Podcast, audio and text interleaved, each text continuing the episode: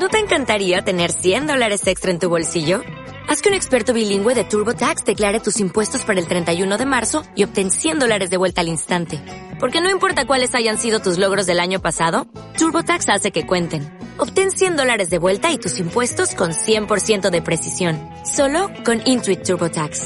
Debes declarar para el 31 de marzo. Crédito solo aplicable al costo de la presentación federal con TurboTax Full Service. Oferta sujeta a cambios o cancelación en cualquier momento.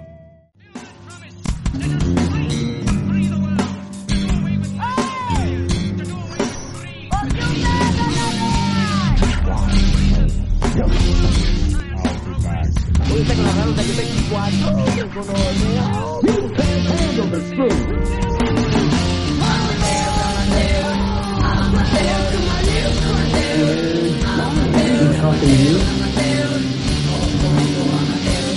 Talking to me? Hey, ¿qué más, parceros? Nosotros somos cinéfilos amateurs. Estamos aquí otra vez con otra película, una película colombiana muy característica del cine antioqueño, sobre todo con el director Víctor Gaviria. Vamos a estar hablando de Rodrigo de No Futuro. Como siempre, agradecerle a Lisa por acompañarme en este proyecto, por todos estos capítulos de podcast. A Momo desde los controles de audio. Y hoy tenemos un invitado bien bacano. Nos acompaña Juan Mejía, director del Festival de Cine Itinerante Cine livre. Es además consejero de cinematografía como representante de los exhibidores. Juan, ¿cómo estás? Hola chicos, ¿cómo están? Eh, un saludo para todos y para todos los que nos están escuchando. Bienvenidos por acá a este espacio tan, tan bacano. Muchas gracias por la invitación. Bueno, y ahora sí vamos a entrar en materia. Vamos a hablar de una película, no punk, pro pun. Fue rodada entre 1986 y 1988, pero bueno, es protagonizada por Ramiro Meneses, un man de la ciudad de Medellín, de un barrio periférico que quiere estar tocando la batería, pero también en paralelo de unos pillos que roban motos y vehículos en la ciudad de, de, Medellín y que, bueno, están siendo perseguidos por sus fechorías. Estuvo pillando algunas cositas interesantes que nos quiere hablar de, del rodaje para que nos la cuente en este momento. Bueno, primero que nada, si no se la han visto, vayan, véansela antes de, de escuchar esto porque va unos spoilers, incluso acá en el dato que les voy a dar. Pues primero, Ramiro Meneses no iba a ser Rodrigo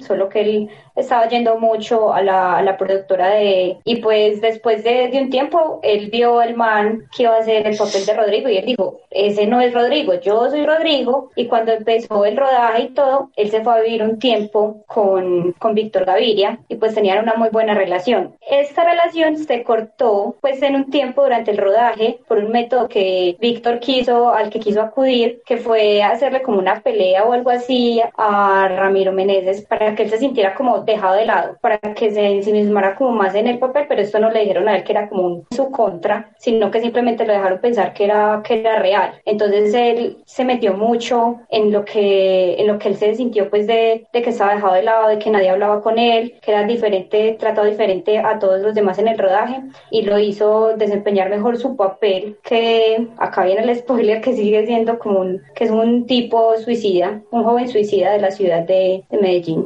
Yo quisiera aportar algo ahí a lo que estás diciendo, Liz, y es como, bueno, pues ya que estamos hablando de spoilers, yo por aquí tengo justamente a la mano la sinopsis de, de Rodrigo D. Es una sinopsis muy corta, pero también nos evidencia pues como básicamente de todo el argumento de la película. La quisiera leer. Eh, dice, Rodrigo no tiene todavía 20 años, está en una ventana del último piso de un céntrico edificio en Medellín. Va a saltar sobre esa ciudad que lo oprime, lo llama, lo margina, no tiene otra opción. Le grita a la ciudad, el tiempo se detiene y ahí está todo lo que ha sido su vida y lo que la rodea. Es una sinopsis de alguna manera muy contundente porque refleja como todas esas emociones que, que siente el personaje, no solamente Rodrigo D, sino también sus compañeros, de los que estabas hablando ahorita, Juanpa, en un principio los, los, las historias para, paralelas de los compañeros que están robando las motos, que también se sienten oprimidos por una ciudad que solamente les está ofreciendo, eh, digamos eso, tratar de supervivir en una ciudad que los está oprimiendo. Pues bueno, yo por ahí estuve también como chequeando cositas en internet y desde las cosas curiosas pude observar que fue la primera película colombiana en, en participar de Cannes, justamente por la Palma de Oro, que es como el premio máximo en las categorías que allí se ofrecen. Si no estoy mal, creo que además es el primer largometraje de, de Víctor y fue gracias también en parte a que se ganó un reconocimiento como mejor adaptación cinematográfica y él tuvo estímulo de cine, que era el, como el Fondo de Desarrollo Cinematográfico de esa época, que fue el que, que estuvo estuvo como funcionando entre 80s y 90s. Y bueno, también como para agregar ahí como todas estas metodologías de Víctor y cómo es que él trabaja con estos personajes, con estos actores que eh, naturales, personas permeadas por el contexto que el mismo Víctor quiere contar. A partir de estos momentos vamos a tirar todos los spoilers habidos y por haber, por si no se han visto la película, por favor, está remasterizada en Retina Latina, vaya, disfrútenla y después vuelven para que nos escuchen y dar nuestras opiniones. Bueno,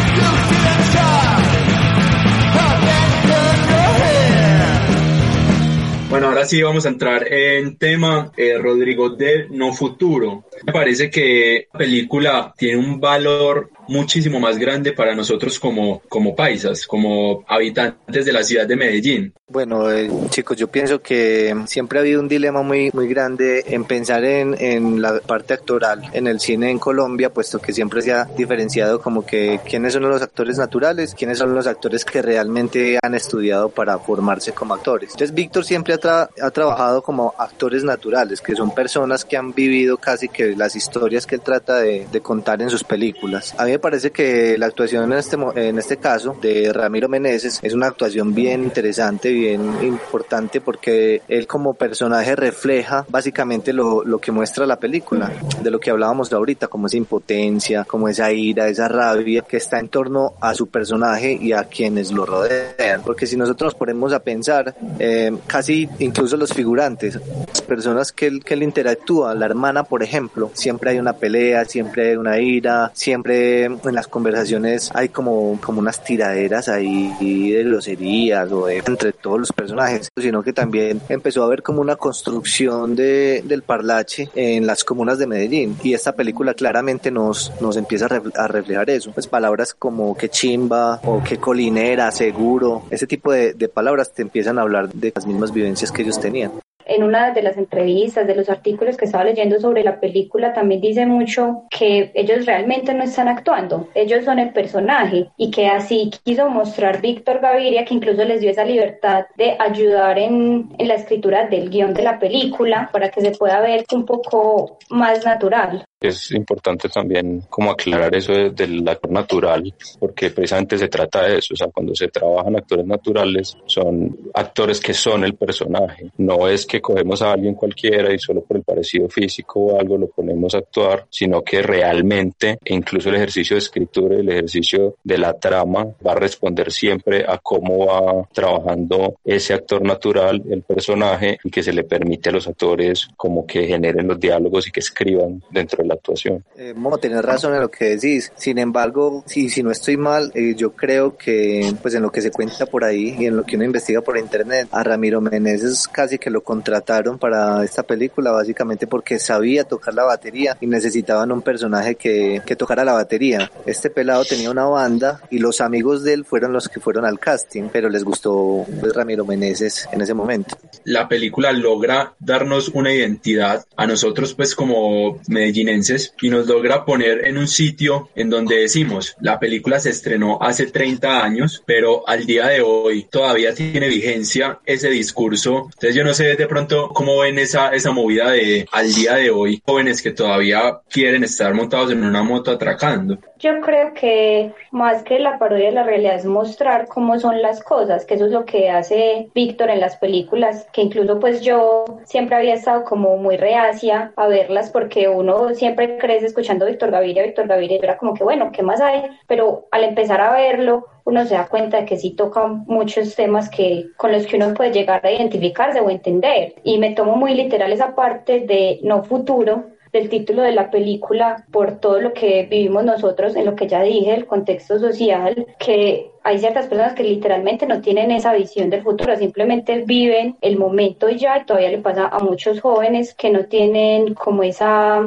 esa que ese conocimiento de que hay algo más allá de que no están solo para el día a día. Bueno, yo, yo quería como decir justamente eso a lo que te estás refiriendo, Elisa. El título también te habla mucho de la película y desde ese entonces hasta hoy, o sea, es una realidad que todavía nos toca. De hecho, a mí me robaron una moto hace dos años y cuando yo estaba viendo la película y, me sentí totalmente identificado con esa escena. Yo a mí me robaron la moto, manera en que lo hicieron en esa película. Entonces es, es una cuestión muy tesa porque, porque se refleja una realidad en ese momento y en este momento pues tampoco cambia mucho. Aunque sí cambia algo que, que me parece bacano y es como ahorita que hablabas como de la película como documento de ciudad, me parece muy interesante porque de alguna forma sí es un documento arquitectónico eh, porque básicamente nos muestra como esa evolución que ha tenido Medellín desde lo que han sido los bajos, las terrazas, las laderas, digamos los carros, el, la, la forma de vestir de las personas, la misma evolución del lenguaje. Por eso esa película también me parece que es muy importante. Yo realmente hay veces veo películas y critico mucho, digamos, como hay películas que son como muy planas. Sin embargo, esta película me parece muy importante desde lo que cuenta como, como tal, no desde una película que tenga que tener como una estructura narrativa eh, fundamental, sino como lo que cuenta y además porque a nosotros nos ha tocado y, vivenciamos la ciudad en general y conocemos ese tipo de, de situaciones. Tanto que ahorita esas situaciones, porque conocemos amigos que nos cuentan historias similares, porque al amigo del amigo también se le robaron la moto. Nos tenemos que sentir identificados. Por eso a mí personalmente la película me parece una nota. Pues es que ahí hay que tener en cuenta algo y es que el, momento en el que se graba la película es el momento social real que quiere retratar, que es ya entre el 89 y el 90 que se recrudece la violencia en Medellín y que empieza pues como todo el, eh, ahí sí el pánico, ya empieza todo el cuento del que búsqueda con Pablo Escobar. Ya a mediados de los 80 todo el tema del cartel de Medellín había generado una influencia muy grande en, en los barrios, en todas las comunas de Medellín, ¿cierto? Pues lo que normalmente le dicen comunas que es, pues que es Manrique, Castilla, que Robledo, pues que son como los barrios periféricos. Y, ajá, y ahí el fenómeno real es que llegó plata de un grupo muy poderoso porque pues, estaban exportando cocaína a lo loco, tenían plata para pagarle lo que fuera la gente y le estaban pagando plata a tanto a los que eran ya pues como simples ladrones, ¿cierto? Los que probaban por ahí motos o algo, pero también pelados que era que no tenían ninguna otra oportunidad de trabajo o que eran muy limitadas y que de hecho la película retrata un poco cuando él está por ahí buscando trabajar o trabaja en unas obras como, como albañil y al mismo tiempo está buscando el tema de la música que es súper importante de la película y es que es real el retrato a cómo afectó la escena cultural, musical y sobre todo la escena punk de Medellín, la entrada de, del cartel y con todo este tema de la plata, porque realmente sí sacó a mucha gente de ahí y los metió en el contexto de violencia de, de los grupos ya criminales armados y organizados. Se me vino acá un dato de esos curiosos a la mente del momento que Ramiro Meneses decía en una entrevista, creo que fue Arcadia, no estoy segura, que él habló con Víctor y que él le decía que en las partes que le apareciera de la película quería que sonara la música que fuera punk o fuera rock identificado, que fuera el personaje, porque como decía Juan Pablo ahorita al inicio, es el paralelo de la historia de él y de los otros amigos, digamos, los amigos de, de él del barrio. Entonces eso que decías como de la escena musical que influyó mucho, creo que sí tiene mucha importancia en la película, obviamente, que se ve como la escena punk, ellos así, en los momentos en que se ven que están tocando así, es como el respiro de ellos de la, de la vida que tienen, porque es cuando pueden expresar su inconformismo, sus pensamientos antisistema y todo eso que en el momento. Bueno, yo tengo aquí un dato curioso y es de todo eso que estabas mencionando, Momo, de lo del cartel y, y, cómo la violencia empezó en ese tiempo, que justamente en 1990, cuando la película estuvo en Cannes, fue opacada por una noticia que era que había explotado dos carrobombas en ese mismo día con un montón de muertos. Y entonces eso fue lo que opacó, eh, digamos, en el país esta noticia de, de Cannes, pero sí ya se estaba empezando a vivenciar, se estaba empezando, no, ya se se vivenciaba la violencia en Colombia de una manera muy, muy trágica. Y, y otra cosa, pues también, según lo que estabas diciendo, es eso, que en la misma película también se refleja esa situación que estaba sucediendo. Hay una parte, por ejemplo, donde este personaje, se me va el nombre, el que al final tiene la boinita morada. Ramón. Exacto, Ramón. Eh, él en una parte de la película, al principio de la película, se conoce con Rodrigo de, va a la tienda y cuando están en la tienda, él ve una moto, le dice a, a Rodrigo, esa moto ahí tan botada, no, no tener un fierro aquí para, para robarla. Y se va a comprar lo que iba a comprar. Pero ya luego Rodrigo responde como para sí mismo, como, botado estás vos, esto, estamos todos, estoy yo, algo así. Entonces, de alguna manera, eso también es como de al mundo que lo que está sucediendo, que todos estamos mal aquí, que no hay, que, y, y también, de alguna manera, en, en toda la película, situaciones como esa se presentan alrededor de Rodrigo. Mejor dicho, la, la misma sociedad está tratando de persuadirlo para que vaya y también robe,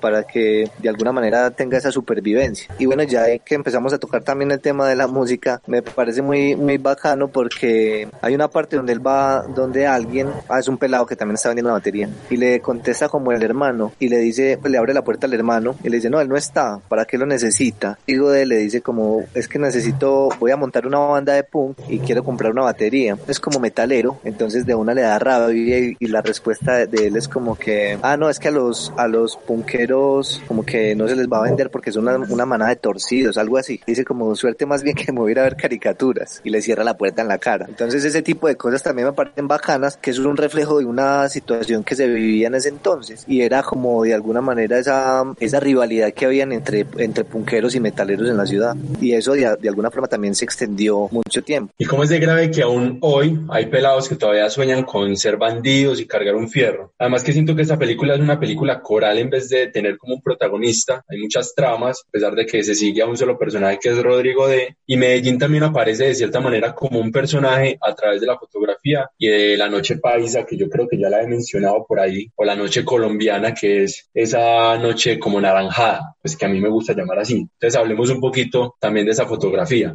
Pues bueno, Juan, obviamente yo sí me fijé en los aspectos técnicos de la película como tal, pero me, me encarnicé más como con, con lo que quería decir o significó para mí. Pero en eso que hablas de la fotografía, de cómo se mueve todo desde la fotografía, los personajes, por estos espacios de, de, de los barrios, que se pasan de una terraza a otra, que pasan de este muro, acá todo eso, que me pareció una manera muy buena desde la fotografía, como lo muestran todo amplio, pues que, que te dan, te, te dan a entender dónde estás. La fotografía es de Rodrigo Lalinde, creo que si no estoy mal es el mismo director de fotografía de todas las películas de Víctor Gaviria. Yo cuando me vi esta peli lo que más me gustó fue la cantidad de planos diferentes que se manejan en las escenas y son planos muy bonitos, además son planos súper recursivos. Por ejemplo hay un plano que si no estoy mal es el afiche de la peli, es parte del afiche de la película, que es un contrapicado como de las baquetas cuando él va caminando, o sea, reforzar esa, esa fotografía en el montaje con, con la parte sonora donde Rodrigo está tocando unas baquetas y solamente el sonido de las baquetas hace de banda sonora de fondo eh, para, para mostrar como la intensidad de una supuesta pelea de, de, de, ellos que están haciendo ahí como con navajas. Pero sí, sí se puede apreciar que de alguna manera pues en las, en las periferias y en estos barrios sí es una luz muy anaranjada.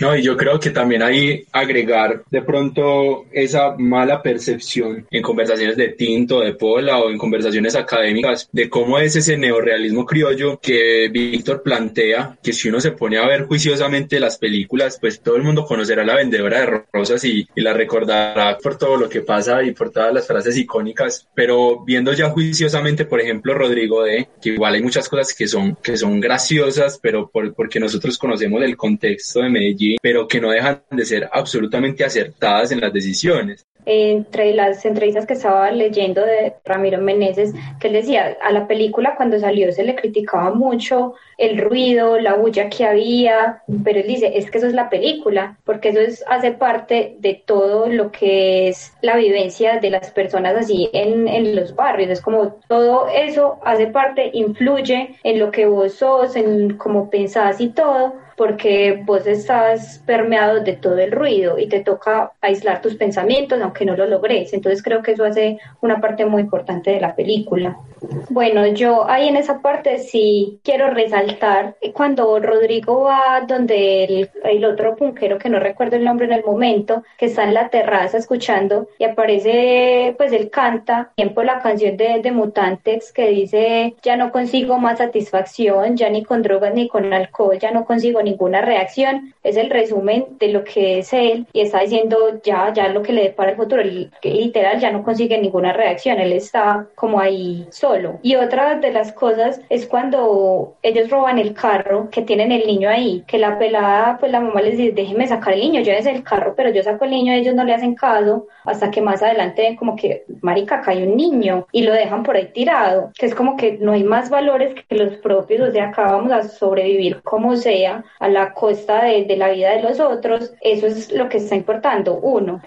Es ahí donde yo digo que la violencia triunfa, porque es que desde que Rodrigo está en ese toque con este baterista que le dice como que, hey, eh, enséñame a solfear y toda la cosa, el baterista empieza a tocar, empieza a decir que el ejército, que los tombos, que los narcos, que la policía, que todos son unos cerdos y es como que no hay salida y es justo por eso que Rodrigo se tira en piso 20. Además termina ganando la violencia y no Adolfo, que es como que de pronto lo que se podría llegar a pensar, que se sale con la suya y mata pues al que quiere por, entre comillas, el poder que tiene, sino la violencia realmente es la que gana y la que nos atrapa a todos en una caja de la cual no podemos salir. Bueno chicos, eh, sí, yo también quisiera como hablar de eso que ustedes están mencionando sobre las violencias, eh, sacar como tres escenas. Una es cuando Rodrigo va a hacer las baquetas, le dice a un pelado que él ya conoce que se las haga y el man de entrada le está cobrando 400 pesos cuando, cuando él solamente le estaba diciendo que le daba 25 pesos o algo así. Eso es uno, como que,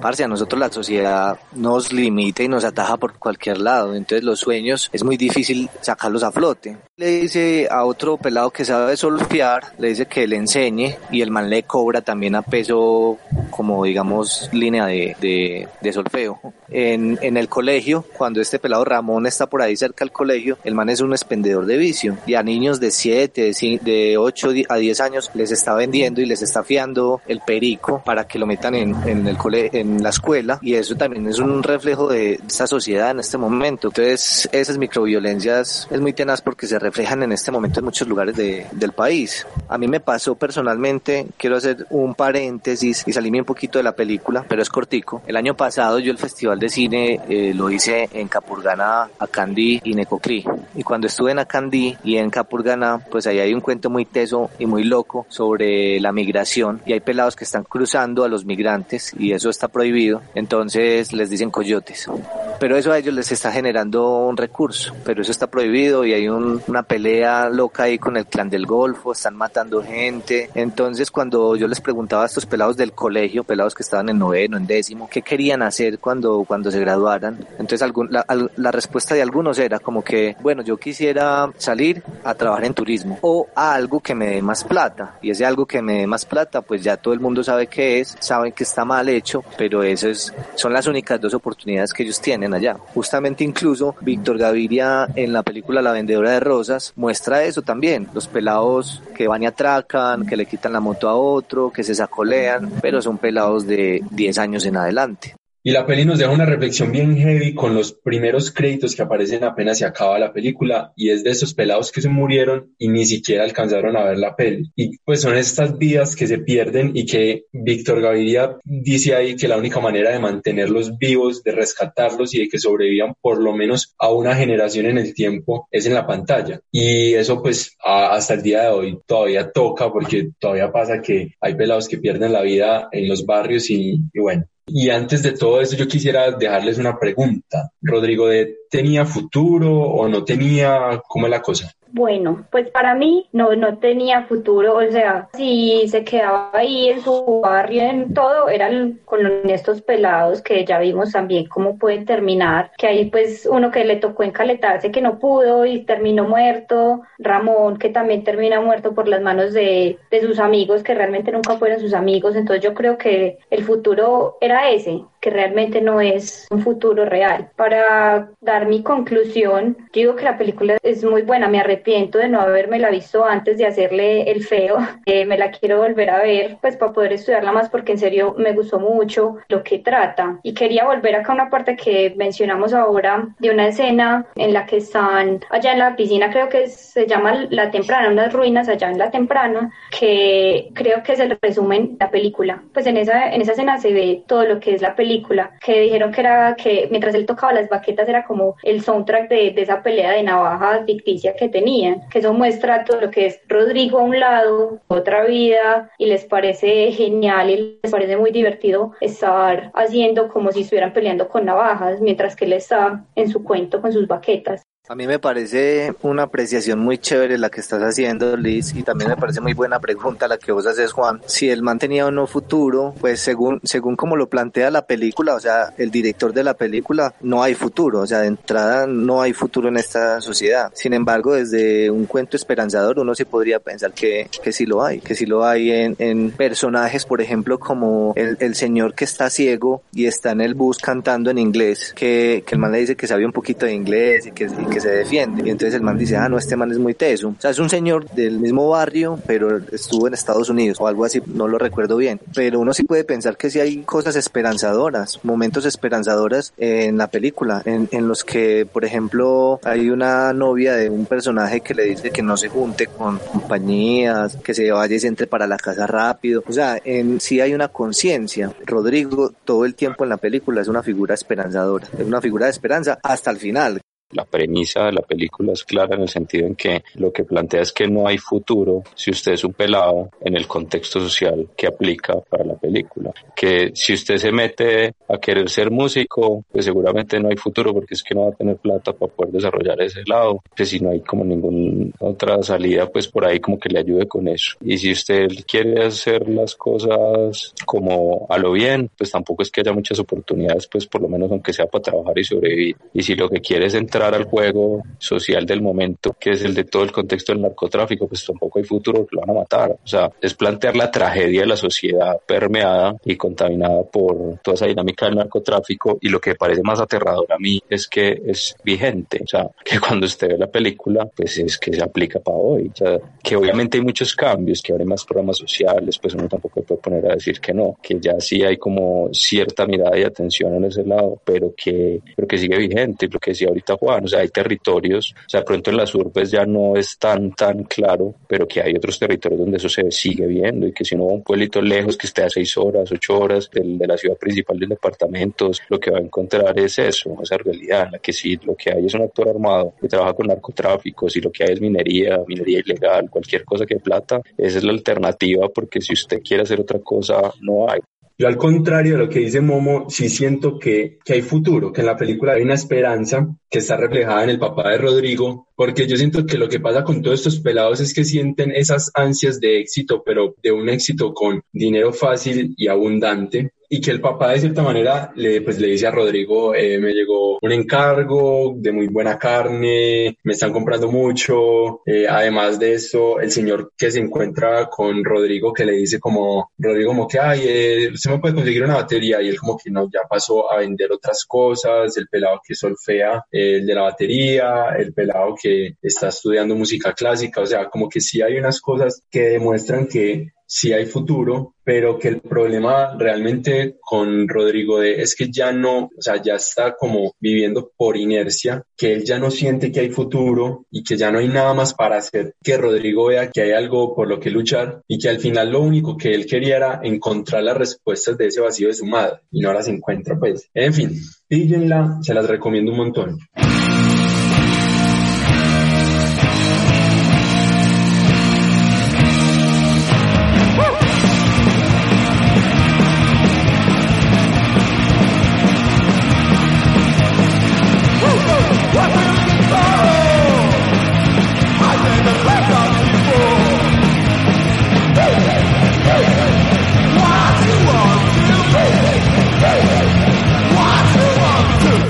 Decir algo de veredicto ahí de la película. Bueno, yo no me quiero ir sin contar esto. Y es ahorita que hablabas del de, papá de Rodrigo, que el man le está yendo bien con su carnicería. Hay una parte donde el señor le toca prestar una nevera con el vecino para poder meter la carne. Y de alguna forma yo eso lo veo como, como una especie de un sinónimo de pobreza en general y que esa, esa pobreza de, eh, social pues también trae ese tipo de caras largas como las que tiene Rodrigo, ¿sí o qué? Y bueno, y nada, y lo otro que quería decir era, era que sí, que nosotros no deberíamos estigmatizar el, el cine colombiano en general, porque hay gente que dice, ah, sí, Víctor Gaviria, esos son actores naturales, puras groserías, eh, Mengo Norrea, todo ese tipo de cosas. Pero si uno va a hacer un análisis fuerte, importante del cine colombiano en general, partiendo de lo que ha hecho Víctor Gaviria, hasta ver películas, por ejemplo, como el Colombian Dream de Felipe Aljure, o sea, encontramos eh, algo muy, muy fuerte y muy valioso, no solamente desde las historias, sino también desde lo técnico. Ahorita hablábamos de, de la fotografía y de los planos de Rodrigo, de que yo eso lo rescato un montón,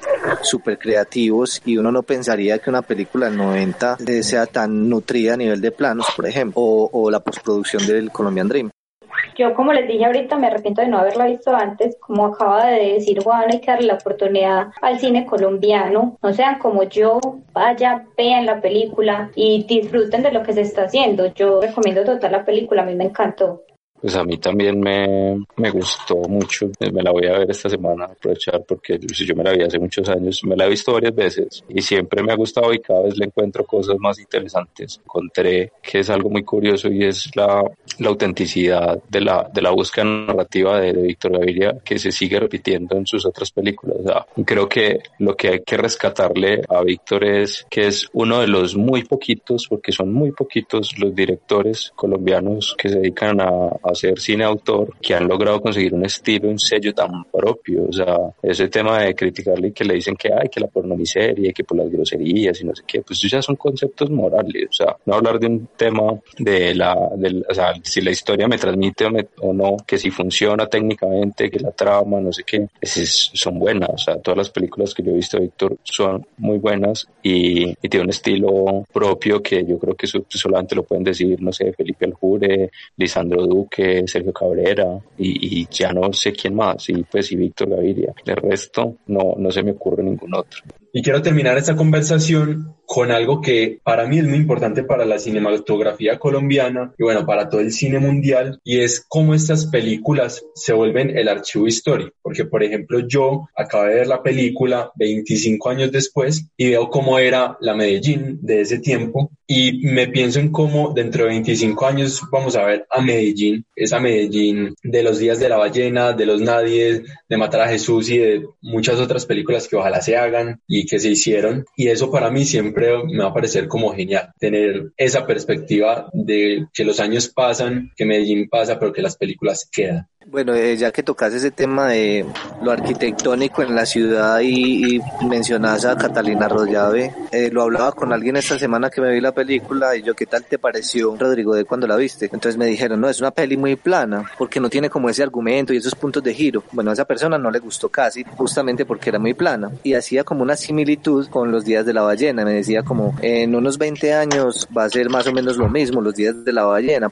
Y muestra también como la, la ciudad en un contexto pues de ciudad en general. Y es eso, pues a mí personalmente la peli sí me pareció muy bacana, digamos sacando la parte del concepto de cine que a mí me gusta más, que es con una trama fuerte. Pero lo que vos decís ahí es, claro, de, de hablar de que es un documento histórico. Y bueno, ya vaya, vean la película, está en retinalatina.org. Tengan en cuenta que la película está hasta el 22 de abril. Agradecerle a Momo desde los controles de audio, a Lisa por acompañarme en cada capítulo, a Juan por habernos acompañado hoy. Juan, muchas gracias. Muchas gracias a, a vos, Juan Pablo, y a, y a, Lisa, claro que sí. Que nota este programa y ojalá continúen pues dándole a este proyecto que suena chévere y seguramente va a tener pues mucha, le va a llegar a mucha gente. Hasta la próxima. El próximo capítulo vamos a estar viendo Viaje a Tombuctú. Vaya, véanla en retinalatina.org para que conversemos un rato de ello. Una película dirigida por Rosana Díaz Costa y del Perú. La música que escucharon en el capítulo de hoy es Tendy Night, BBC Come Right Here. eh, la pueden encontrar en freemusicarchive.org. Agradecerle, como siempre, a Maco, a Angie Sierra, que la pueden encontrar como arroba maco-sktch. Es la persona que nos hace el arte de cada carátula y de todo lo que tiene que ver con el podcast. Recuerden que nosotros somos cinéfilos amateurs. Nos pueden encontrar en iBooks, Spotify, Deezer, Google Podcast y Apple Podcast. Nos pueden encontrar como cinéfilos amateurs. También nos pueden encontrar como Conversine en Facebook, Instagram, Twitter, YouTube y iBooks. Nosotros hacemos parte de la red para el fomento del desarrollo cinematográfico y audiovisual de Antioquia. Y nada, hasta aquí el capítulo de hoy. Ya saben que nos vemos por ahí o mejor, nos oímos.